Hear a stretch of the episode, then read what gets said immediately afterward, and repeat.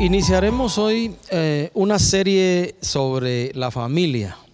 De hecho, a esta reflexión le puse lecciones de familias y en una otra medida eh, alrededor de, esa, de ese tema van a girar las reflexiones de los siguientes domingos. Y para eso pues he escogido, estoy escogiendo algunas eh, familias de, cuyas historias se describen en la Biblia, de la familias de las cuales eh, tú y yo podemos aprender mucho para nuestro hoy. Así que la, reflexión de hoy eh, gira en torno alrededor de, en nuestro medio, en nuestro tiempo, consideraríamos una familia longeva el padre de esta familia murió a los 137 años de edad. Ya tú puedes ir pensando ahí de quién se trata si lo has leído alguna vez en la escritura. El hermano mayor de esta familia, el primogénito de esta familia, murió a los 123 años y ya tú puedes ir pensando de qué familia se trata. Y obviamente al mencionarte la edad de muerte del, segundo hermano de, que creció en esta familia, probablemente identifiques de qué familia se trata porque este hermano eh, murió a los 120 años de edad. Y lo más seguro es que si tú ya lo sabías, estés pensando ahorita que precisamente se trata de la familia de Moisés.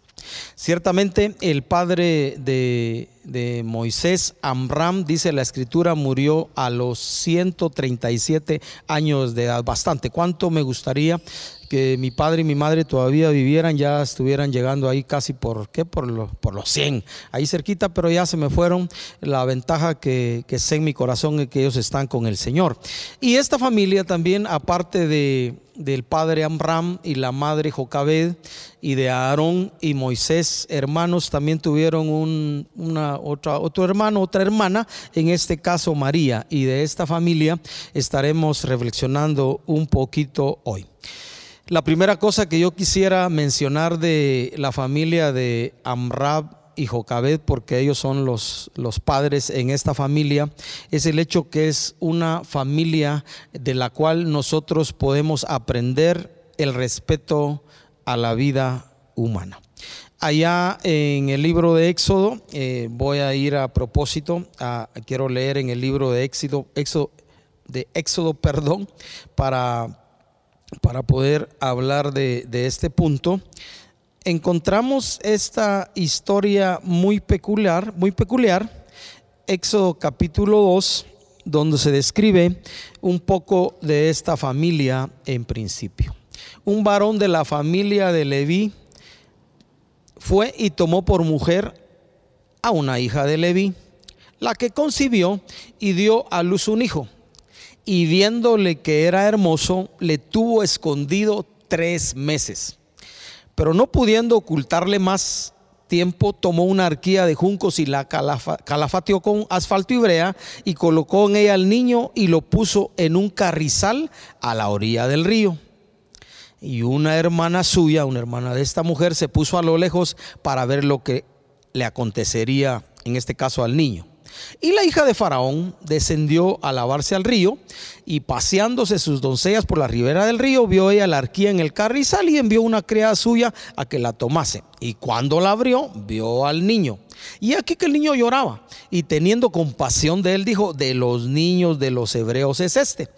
Entonces su hermana, la que estaba ahí viendo a la distancia qué pasaba, dijo, se acercó allá a ese momento particular de la historia de esta familia, eh, le dijo a la hija de Faraón, iré a llamarte una nodriza de las hebreas para que te críe este niño. Y la hija de Faraón respondió, ve. Entonces fue la doncella y llamó a la madre del niño. Vaya historia. A la cual dijo la hija de Faraón, lleva a este niño y críamelo y yo te lo pagaré. Y la mujer tomó al niño y lo crió. Y cuando el niño creció, ella lo trajo a la hija de Faraón, la cual lo prohijó y le puso por nombre Moisés, hebreo Moshe, diciendo, porque de las aguas lo saqué, hebreo Masha. Mire qué historia fascinante e interesante. Y podemos aprender de Amram y Jocabed y de la familia que montaron toda esta estrategia para preservar la vida del niño. Por supuesto, este niño estamos hablando de Moisés, el salvado de las aguas, ¿verdad? El respeto a la vida humana. Apreciamos al servirte como parte de la iglesia local o si tú estás escuchando y viendo esta reflexión, que estemos orando por nuestro país y las naciones del mundo.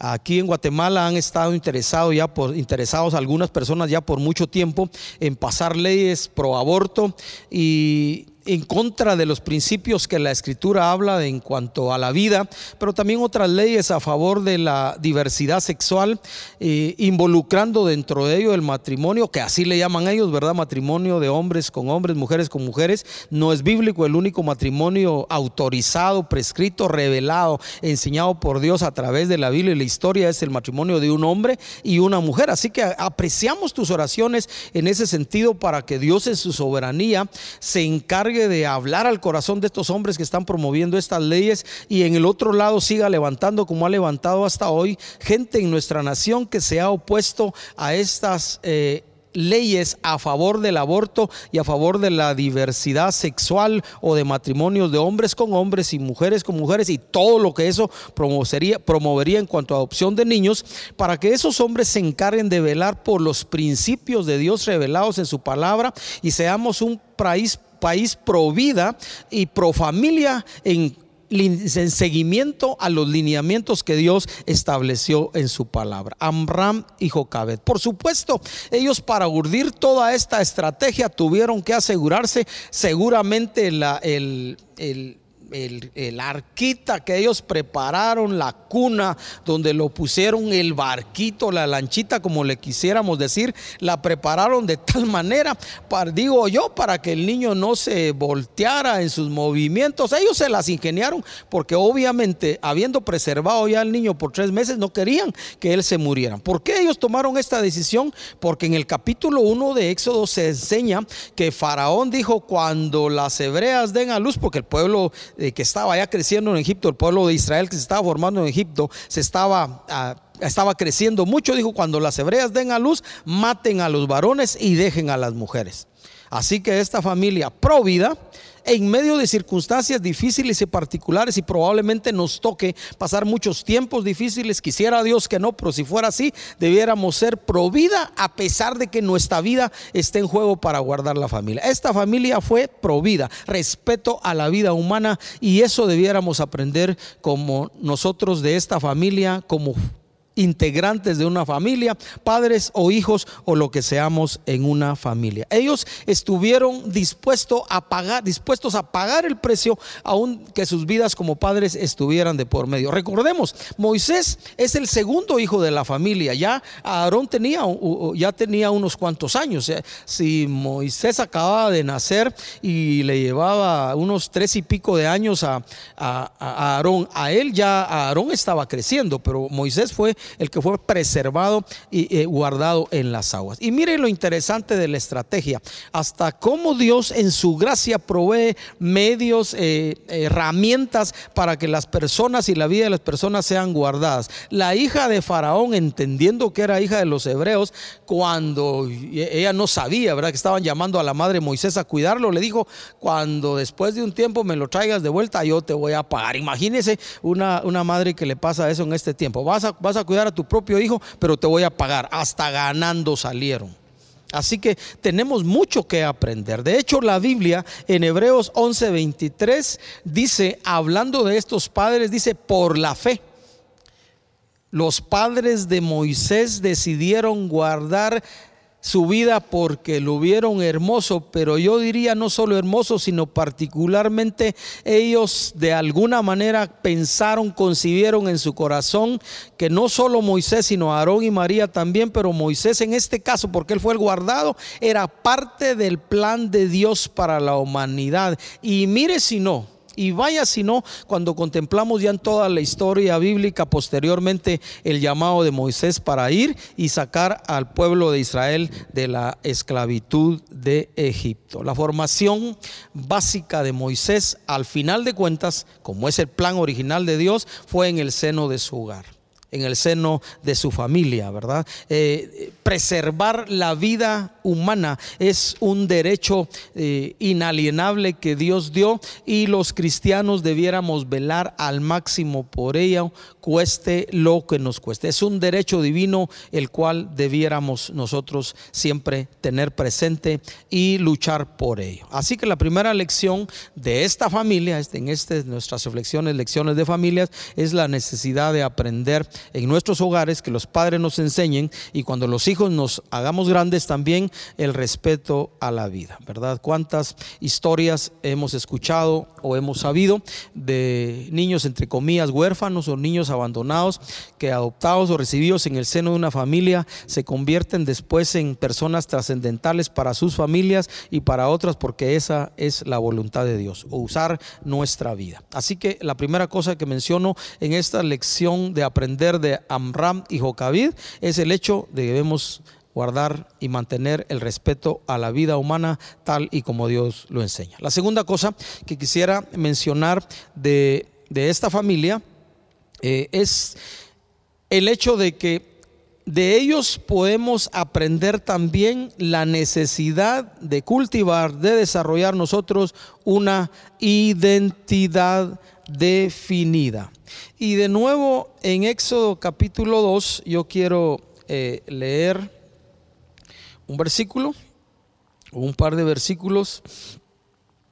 Recordémonos ya Moisés crecido, se lo regresan a la hija de Faraón, ella lo, lo, cree, lo cría posteriormente a eso y eso significa instrucción en Egipto y encontramos estos dos eh, versículos en el capítulo 2 de Éxodo también. En aquellos días sucedió que crecido ya Moisés, ya tenía una bonita edad, dice, salió a sus hermanos.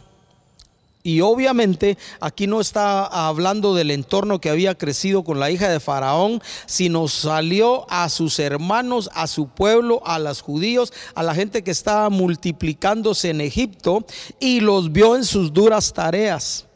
Y luego dice, observó a un egipcio que golpeaba a uno de los hebreos y usted le estaban tocando a su familia, ¿verdad? Entonces miró a todas partes, el egipcio estaba golpeando a sus hermanos, a su familia, a su pueblo. Entonces miró a todas partes y viendo que no, no aparecía nadie, no había nadie por ahí, mató al egipcio y lo escondió en la arena una identidad definida. De alguna manera, la madre de Moisés, porque ella lo crió hasta que lo tuvo que entregar a la hija de Faraón, se encargó de sembrar en el corazón de Moisés. Mira, hijo mío, no sé cómo le decía, si le decía chulito, blanquito, salvado de las aguas, todo lo que hicimos por ti, como le haya dicho. Pero ella se encargó juntamente con el papá de decirle, nosotros somos nada más habitantes de este país, pero no pertenecemos a este país. Si a ellos les había sido contada la historia, entonces ellos dijeron, hubieran dicho, nuestro padre Jacob, allá Dios llamó a Abraham y luego nuestro padre eh, llamó a Isaac y luego llamó a Jacob y los doce patriarcas y sus esposas, algunos de ellos y sus hijos, entraron en Egipto, un aproximado de 70 personas Moisés, así que nosotros somos el pueblo de Dios. Y eso marcó la vida de Moisés, Moisés, de tal manera que cuando llegó este momento de la vida, ¿verdad? Ahí siendo instruido en Egipto, dijo, voy a ir a ver a mi pueblo, pues voy a ir a ver a mis hermanos. Y como no le pareció, así nos pasa a veces cuando miramos injusticias alrededor nuestro, no le pareció lo que estaba viendo. Entonces dijo, eh, diría en mis palabras, me he hecho a este ingrato. Y se lo echó. Por supuesto, primero se aseguró que no lo estaban viendo. Por favor, no lo haga si mira una injusticia. Haga las cosas de una manera correcta. Y luego lo enterró en la arena y dio por olvidado el asunto. Lo que no sabía era que dentro de los mismos hebreos, si ese eh, si ese mismo hebreo que Moisés lo salvó lo contó como haya sido la historia, porque todo se sabe.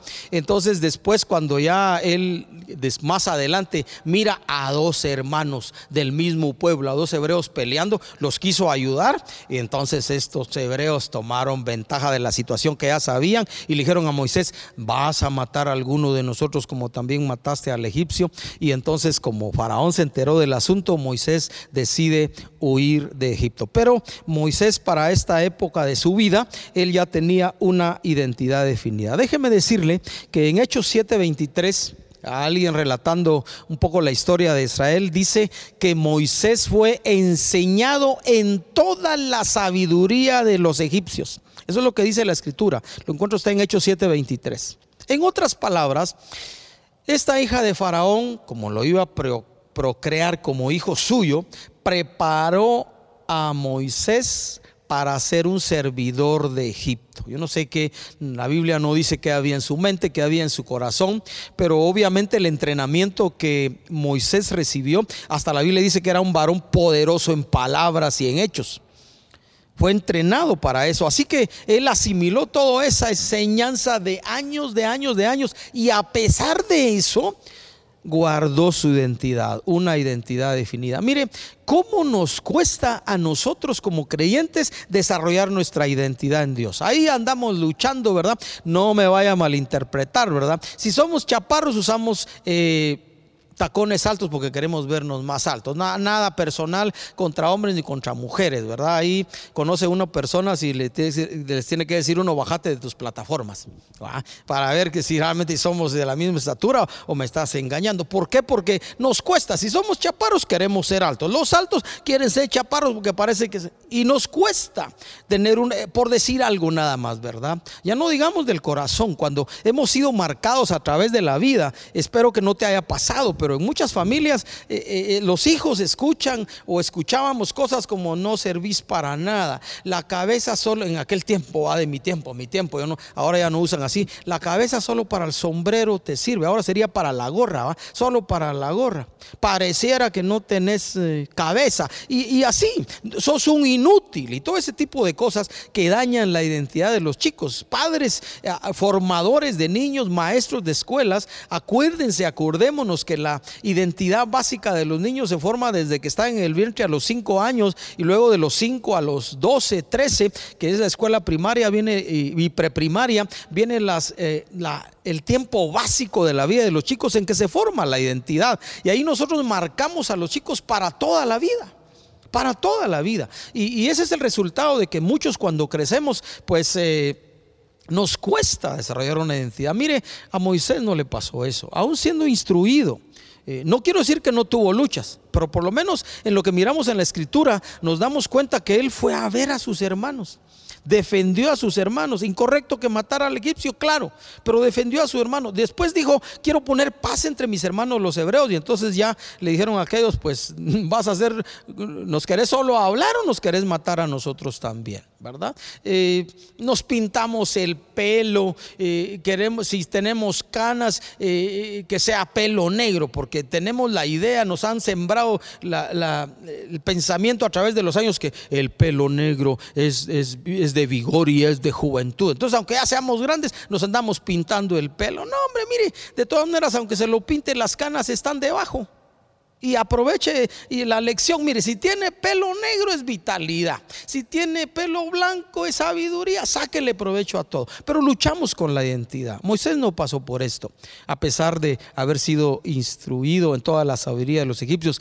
Y creo que una de las razones es porque su papá y su mamá, porque lo crearon ellos la primera parte de su vida, se encargaron de sembrar en lo profundo de su corazón que él era parte del pueblo de Dios, de la historia de un hombre que Dios había llamado de su sacado de su casa, de su tierra, de su parentela para ir a una tierra prometida que Dios les había ofrecido. La Biblia dice también hablando de este Moisés que, que pudo cultivar desde chico, de joven y de adulto una identidad definida en medio de sus crisis, porque también pasó sus crisis. La Biblia enseña en Hebreos 11:24 que Moisés era un hombre de fe.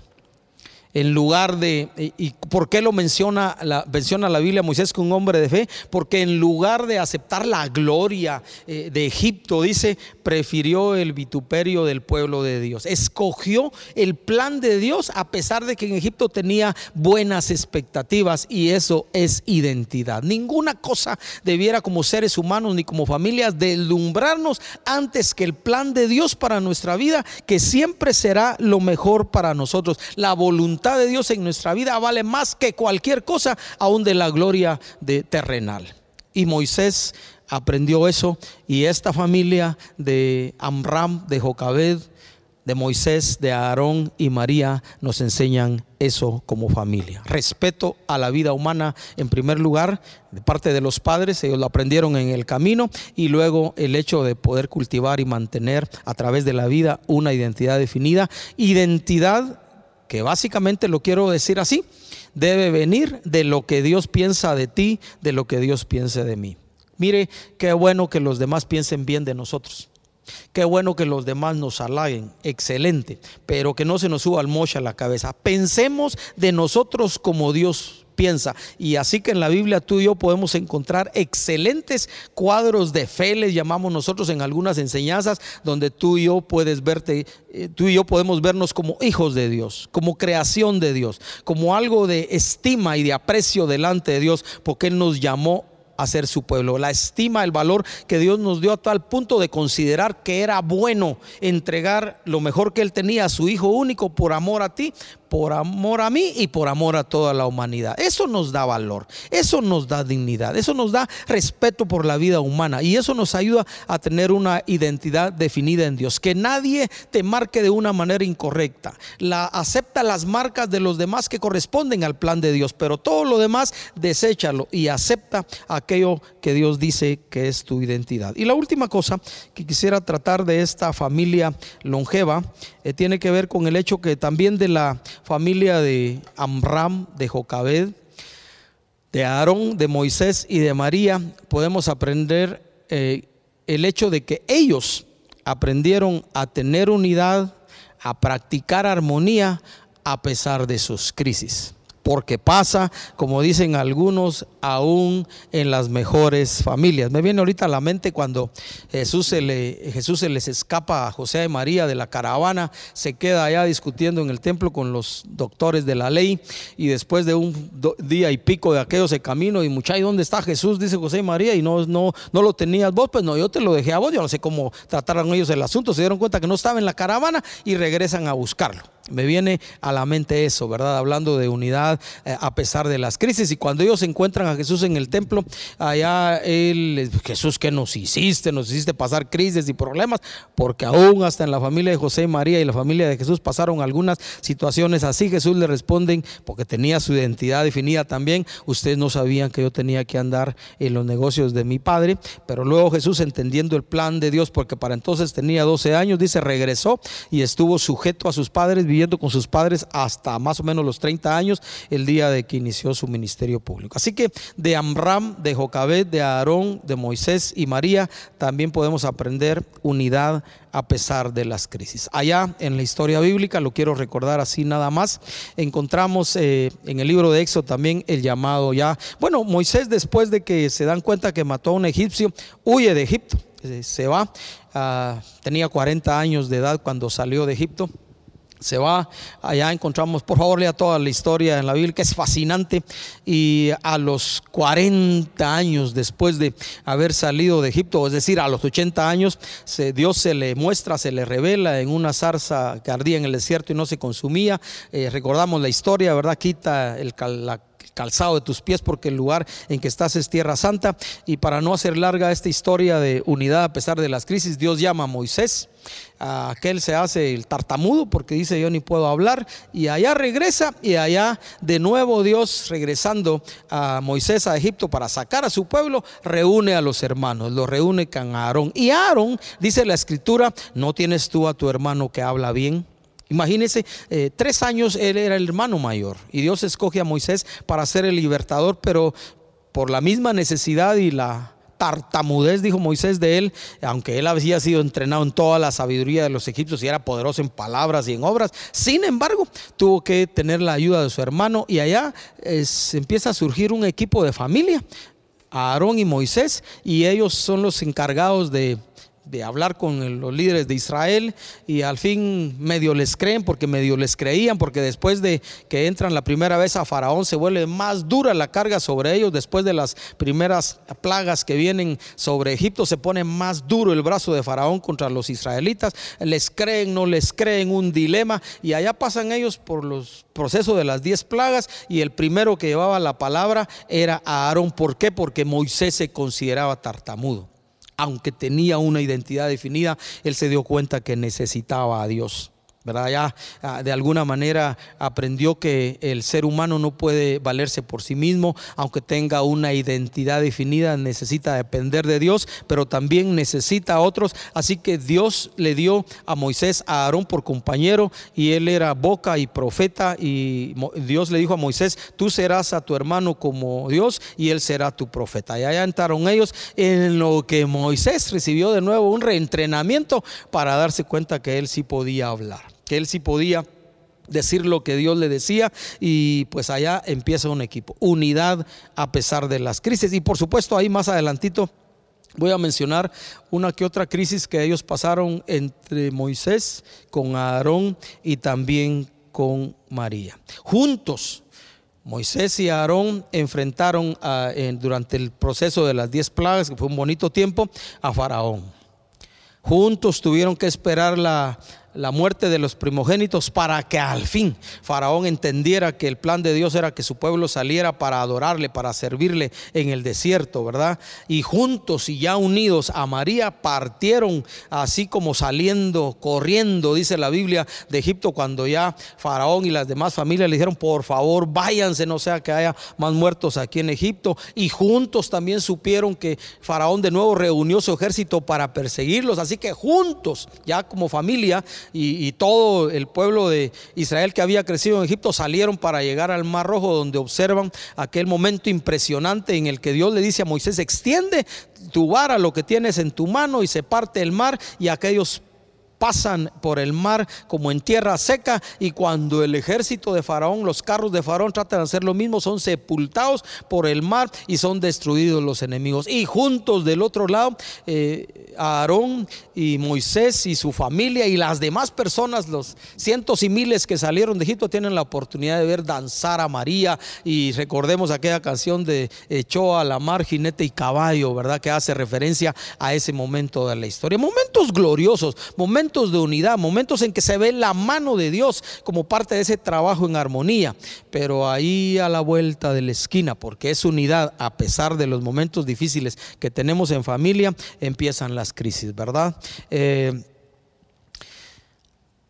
Dios llama, quiero mencionar una crisis, Dios llama de que ellos pasaron, Dios llama a Moisés para darle las leyes que le iba a dar al pueblo recordemos en parte de la historia, todo el pueblo de Israel rechazó el sacerdocio, que Dios le estaba ofreciendo, mejor porque les dio miedo escuchar la voz de Dios en medio de los relámpagos. Le dijo, mejor subí tú, nosotros nos decís lo que Dios dice. Así que Dios llama a Moisés y, Moisés sube allá solito al monte de Dios, a Sinaí, y allá hasta 40 días, dice la, la Biblia y 40 noches de allá Moisés recibe las famosas tablas de la ley, el decálogo, los 10 mandamientos. Y cuando ya estaba terminando el proceso ahí de los 40 días, Dios le dice a Moisés, descende al pueblo porque el pueblo se ha corrompido. ¿Qué pasó en la historia bíblica? Y solo quiero mencionarla. 430 eh, años había estado el pueblo desde que entró Jacob allá a Egipto habían crecido en miles y miles y miles de personas. Así que estuvieron creciendo y asimilando la cultura de los egipcios que tenían muchos dioses. Así que cuando después de 40 días va usted, que no miran a, Moisés, le dicen a Aarón, mira, a Aarón, este Moisés, a ver qué le pasó. No sería que se lo tragó la tierra, no sé qué hayan dicho, ¿verdad? Así que sabes que hacenos dioses como teníamos en Egipto. Allá el ocurrente, no puedo decir otra cosa, ¿verdad? Con perdón de él, Eh, eh, Aarón dice, pues traigan oro, pues, y, y ah, eh, es lo que le responde a Moisés cuando Moisés le pregunta, verdad, y se hacen un becerro de oro y lo adoran como habían aprendido de las costumbres de Egipto. Mire qué crisis en la que metió a, Aarón a Moisés, ¿verdad? Y desciende Moisés, se pone molestísimo rompe las tablas de la ley, ahí ah, viene juicio sobre Dios, sobre ellos. Dios le dice a Moisés, hacete a un lado, los voy a matar, pero Moisés intercede por el pueblo porque era su pueblo, porque era su gente, porque amaba a su nación y le dice, ¿cómo van a decir las naciones que nos sacaste para matarnos aquí en el desierto? En el desierto, así que Dios decide dejarlos y pero de todas maneras Dios castiga al pueblo. Pero se imagina esa crisis. ¿Se imagina el que, el que en el caso de Moisés, el llamado por Dios directo y luego su portavoz, su profeta, ¿verdad? Le permite eso. Eh, eh, me, recuerdo un poquito ahorita lo, que Aarón le dice a Moisés cuando él le pregunta, ¿qué hiciste? Es que echamos esto por ahí y salió este becerro. Si pues va usted, se formó el becerro solito, no aceptó su responsabilidad. De todas maneras, Dios los perdona y les da de nuevo las tablas de la ley. Y ese es un momento difícil y a pesar de eso, siguieron siendo hermanos, siguieron siendo familia y siguieron sirviendo a Dios juntos y siguieron acompañando al pueblo de Israel por el desierto. Ahí aparece adelantito, si usted puede leer la historia, las historias en Éxodo, en números, ¿verdad? No tuvieron agua y el pueblo se quejó contra Dios. ¿Y a quién le hablaron? a Moisés y a Aarón. Y allá tuvieron aquellos que clamar delante de Dios en diferentes circunstancias y la otra crisis que quisiera mencionar está en números 12. Y única, no voy a leer en números, pero sí, por favor, lee números. Allá en números 12 dice la escritura, enseña, Aarón y María hablaron mal de Moisés. Es que, mire, pues en las familias nos pasa de todo usted, ¿verdad? Acuérdese, eran hermanos. Acuérdese, ellos sabían, Aarón supo Moisés obviamente y María se enteró después del salvado de las aguas. Ya tenían buen tiempo de haberse enterado que Dios había llamado a Moisés en una salsa ardiendo y lo había comisionado para ir a sacar a Israel de Egipto. Ya habían salido, vieron lo del Mar Rojo, habían visto la mano poderosa de Dios. Los dos ellos como hermanos habían tenido testimonio que ciertamente Dios estaba con Moisés. Y luego la ocurrencia de uno de familia y de hermano a veces va usted, habla mal de los hermanos. Por supuesto no usted, yo sí. ¿va? Habla mal de los hermanos. No, hombre, mire, tan preciosas nuestras familias, usted donde Dios nos puso y debemos mantener unidad a pesar de nuestras crisis. Es más, en las luchas como familias es cuando más debiéramos estar unidos, ¿verdad? Ciertamente que hay un pasaje en la Biblia que dice que hay amigo más unido que hermano, pero déjeme decirle una cosa, mejor unámonos bien como familias y aunque estás, es cierto lo que dice la Biblia que hay amigo más unido que hermano, nosotros como hermanos también, como familia debiéramos estar unidos, unidos, unidos y en medio de nuestros rollos procurar arreglar nuestras diferencias. Así que se les ocurrió hablar mal de Moisés y acuérdese. Acuérdese lo que la Biblia dice, Dios era el que había comisionado a Moisés. Él no se llamó a sí mismo. Y mire, le quiero dar este consejo en medio de esta reflexión. Cuídese, cuidémonos. Consejo para usted, consejo para mí. Cuídese y cuidémonos de hablar mal de aquellos que Dios llamó. En este caso estamos hablando de Moisés. Pero Dios también llamó a tus papás. Dios también llamó a tus maestros y a tus jefes y tenés trabajo en una empresa. Cuida, Dios también llamó, porque Dios es el que pone y quita reyes, Dios es el que llamó a los gobernantes. Cuidémonos, cuidémonos de hablar mal contra los que Dios, contra aquellos que Dios llama. Y en este caso de uh, Aarón y María que murmuraron contra Moisés, pues Dios, porque Dios es el defensor y Dios defiende a los que Él llama, se encarga. Así que cuando ya eh, hacen el diálogo ahí Moisés y María de por medio, como resultado de eso y trato de Dios con Aarón y María, eh, acuérdese que Aarón era, llegó a ser después el sumo sacerdote, María quedó leprosa, blanca como la nieve, dice la, el precio que pagó. Y entonces obviamente usted, los hermanos se afligieron a Aarón y Moisés de ver a la hermana así, le claman a Dios, le piden a Dios y Dios dice la Biblia ahí en números le responde, pues si alguien hubiera escupido en su rostro no hubiera llevado la vergüenza, así que la la ley para lo que está establecido para los leprosos, tiene que estar una semana fuera del pueblo de Israel, fuera del campamento, hasta que se le pasó la lepra y se tuvo que detener la caminata por causa de María.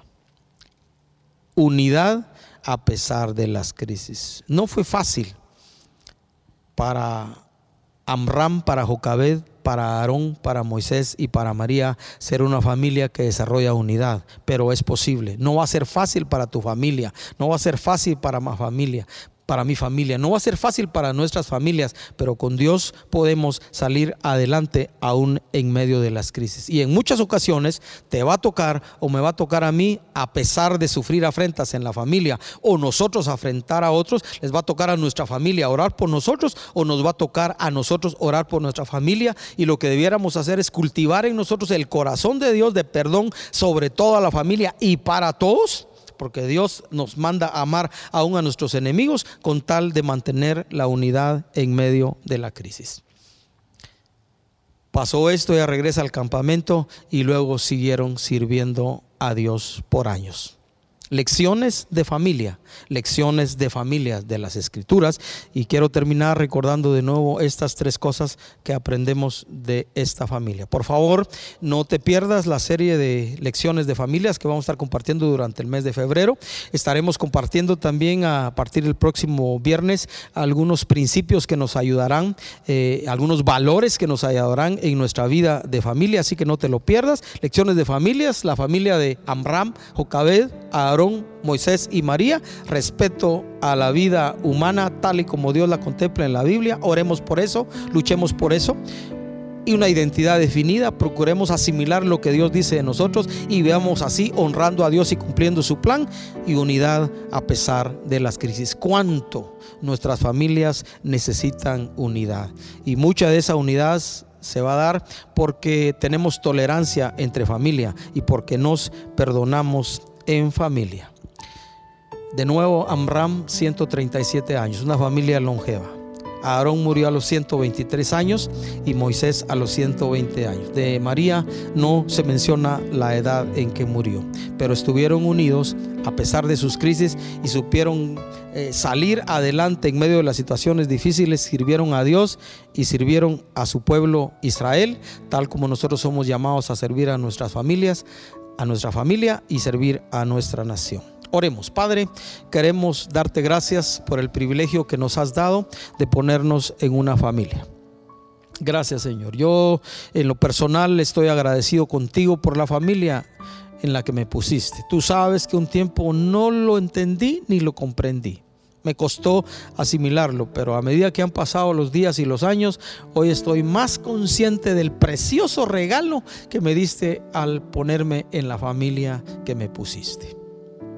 Danos tal corazón, Señor, por tu espíritu y la enseñanza de tu palabra, que apreciemos el lugar donde nos pusiste, porque el mejor lugar que tuviste para ponernos en la familia donde cada uno de nosotros nació. Gracias por nuestros padres, nuestros abuelos, las generaciones que nos han precedido, pero gracias también por las generaciones que vendrán. Te pedimos, Señor, ser provida te pedimos, Señor, tener una identidad definida. Te pedimos que en nuestra familia podamos nosotros ser instrumentos de unidad y de bendición a pesar de los momentos difíciles que nos toque pasar. En el nombre de Jesús pido tu bendición sobre cada familia de la congregación y sobre la familia de cada persona que se está uniendo y enlazando con nosotros para escuchar, ver estas reflexiones. Que tu Santo Espíritu obre en nuestro corazón.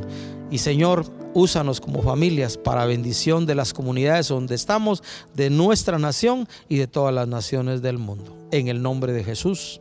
Amén. Que Dios les bendiga.